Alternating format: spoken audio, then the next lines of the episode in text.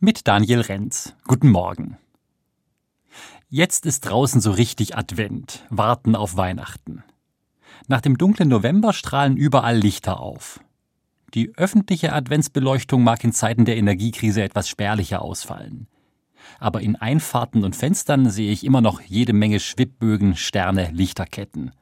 Ein paar LED-Lampen lassen sich schon noch finanzieren, und Kerzenlicht kostet ja fast nichts.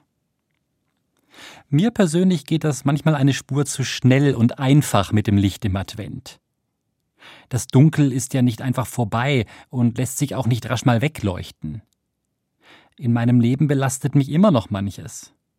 Die weltweiten Krisen sind auch schwer zu übersehen, und die Nächte sind im Dezember ja sogar noch länger.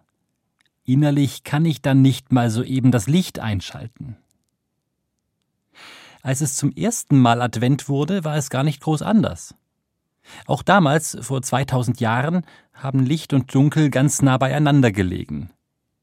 Damals war es eine junge Frau, die auf Weihnachten gewartet hat. Darauf, dass Jesus geboren wird. Maria. In der Bibel wird erzählt, wie Maria von einem Engel erfährt, dass sie dieses Kind zur Welt bringen wird. Von der Nachricht ganz überwältigt fängt sie an, ein Lied über Gott zu singen. Und in diesem Lied geht es ganz schön dunkel zu. Menschen müssen hungern, heißt es da. Schwache werden unterdrückt, für unbedeutend erklärt. Und als einfache Frau hat auch Maria eigentlich nichts zu sagen zur damaligen Zeit. Maria singt und dichtet das nicht schön. Und zugleich besingt sie, wie es hell wird, in der Welt und in ihrem eigenen Leben. Das göttliche Kind, das da jetzt in ihrem Bauch heranwächst, stellt nämlich die bisherigen Maßstäbe komplett auf den Kopf. Machthaber und Kriegsherren, Reichtum und das Recht des Stärkeren gelten bei diesem Kind nichts. Es wird sich den Schwachen zuwenden und die, die scheinbar niemand beachtet, groß machen. Jesus kommt gerade in die Dunkelheit, durch ihn kann man auch dort Gott begegnen.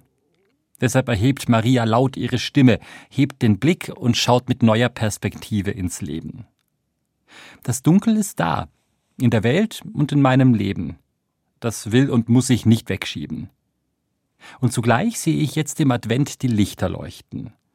Sie verändern meinen Blick, bringen mir Gott nahe. Diese Hoffnung lasse ich mir nicht nehmen. Und Sie hoffentlich auch nicht. Daniel Renz, Heilbronn, Evangelische Kirche.